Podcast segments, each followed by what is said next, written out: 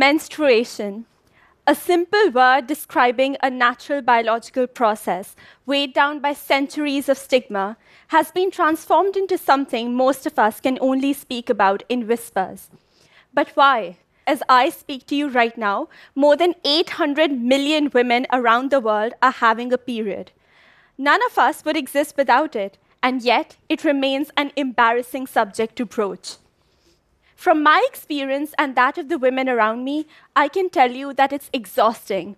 It's exhausting to carefully take out a brown paper bag, hiding a pad, stuffing it into your pocket in the middle of a class, and rushing to the washroom as discreetly as possible.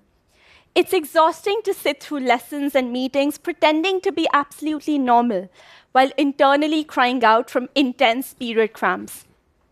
It's exhausting to be dismissively told that you're PMSing or suffering from that time of the month. And it's exhausting to continuously fight back against age old traditions that ask you not to pray, visit temples, cook, touch pickle, and the list goes on and on, while you're just trying to bleed and be left in peace. but you know what the worst part is? The worst part is that the things that seem tiring to us are merely the tip of the iceberg. Because we in this room are privileged enough to be able to afford sanitary napkins every month, to be able to visit a gynecologist in case of any problem, to be able to tell what's normal and abnormal with our monthly cycle. We have access to water, sanitation, and toilets that help us maintain our privacy and hygiene. But what about those who don't?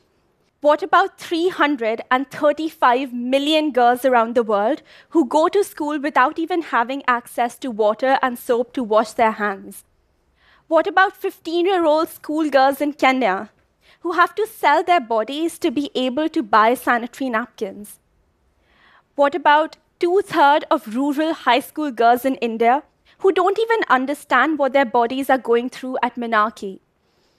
And right now, we are all gathered here in the USA. So, what about 64% of women in St. Louis, Missouri, who weren't able to afford menstrual hygiene supplies in the previous year? What about the struggles of homeless, transgender, intersex, and displaced people who menstruate? What about them?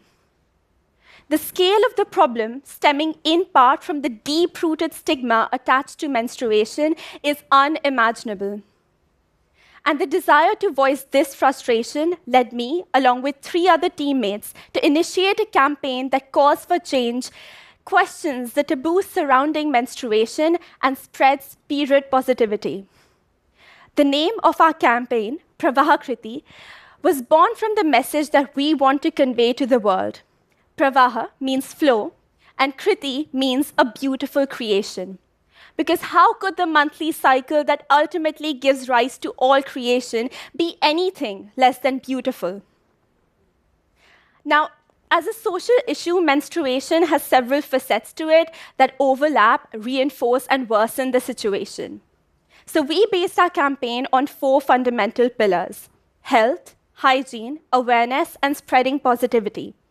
But how did we actually implement this? Well, we started within the walls of our school classroom. Instead of simply explaining menstruation to children from a textbook or biological standpoint, we adopted an innovative approach. We conducted an activity where students strung together a bracelet consisting of 28 beads, signifying the length of the menstrual cycle, out of which four to seven beads were of a different color, demonstrating the days a woman bleeds. And in this way, we not only explained what periods are in a manner that was educational, but also approachable and engaging. To offer another example, we explored various ways of alleviating cramps, including preparing some natural remedies in school itself. And we didn't just stop at involving girls in our campaign. In fact, boys were equally involved, and one of our core team members, as you saw, is also a boy. Through internal conversations where girls could freely share their personal experiences and boys could just ask questions, no matter how dumb they might seem, our male volunteers quickly got over their awkwardness, not just supporting, but also leading educational sessions. Clearly, starting an inclusive conversation, including members of all genders, in listening to and supporting each other can go a long way. Now, to make our campaign successful, we conducted extensive research, interviewed gynecologists, surveyed people to gauge public opinion on periods, and conducted a panel discussion with professionals working in this field. And then we undertook the journey to create change. We organized a stall at Shilpotsav, a local fair, where we distributed sanitary napkin shaped envelopes and bookmarks containing period positive messages. We donated hundreds of pads that we had collected through a pad donation drive at school. Interacting with young girls in government and charitable schools, we explained periods to them through a game of hopscotch and distributed uh, period kits that we had made ourselves that consisted of a pad and other items like a paper soap and sanitizer for maintaining hygiene, a piece of dark cho- chocolate just to lift their mood, a sachet of ginger tea, and so on.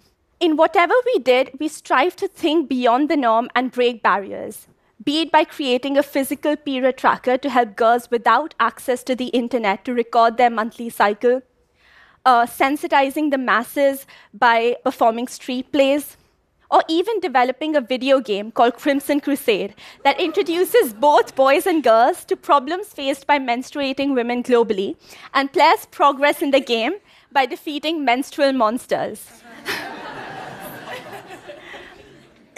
To sustain this effort, we've installed 10 sanitary napkin dispensers in several schools. Gradually, people's mindsets are changing.